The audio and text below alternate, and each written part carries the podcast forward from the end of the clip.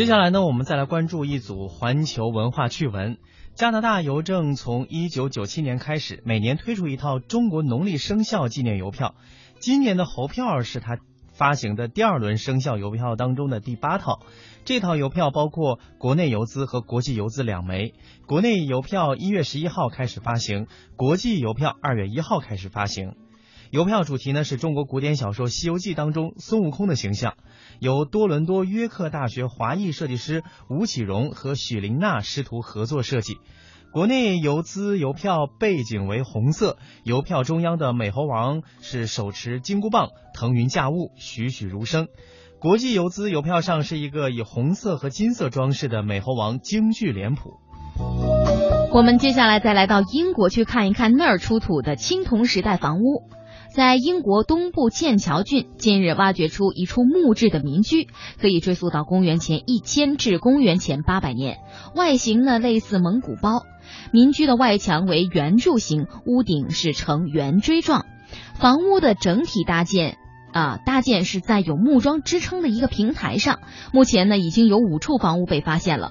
考古学家认为，一场大火导致了当时的房屋坍塌，陷入了河流当中。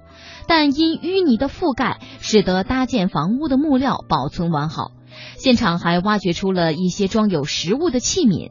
另外，考古学家还在两米深的地下发现了一些脚印，或为当时生活在这里的人们所留下的。再来看看米兰，米兰将从四月开始打造全新的当代艺术景观公园。公园位于由米兰历史上有名的前商品交易会场地改建成的米兰城市生活区，被三栋摩天大楼包环抱。公园由景观设计师凯瑟琳·古斯塔夫森和尼尔·彼得位于伦敦的工作室设计。园内植物将以当地常见植被为主。落成后的景观公园将呈现八件在米兰艺术线竞赛当中胜出的艺术作品。这项竞赛由米兰市政府举办。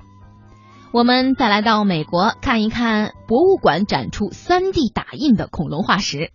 日前，纽约美国自然历史博物馆向公众正式展出泰坦巨龙，它的骨架长约37.2米，是已知最大的恐龙化石之一。古生物学者说，这头巨大的食草类恐龙约重七十吨，相当于十头非洲大象。据介绍，由于真实骨架太重，难以安装。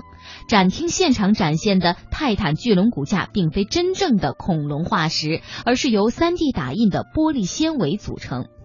古生物学者推断，这头恐龙属于泰坦巨龙。据称，当时在挖掘现场一共找到二百二十三块化石，其中包括一个由约二点四四米的巨大腿骨。它独特的形状和尺寸使古生物学者相信，他们找到了一个新的物种。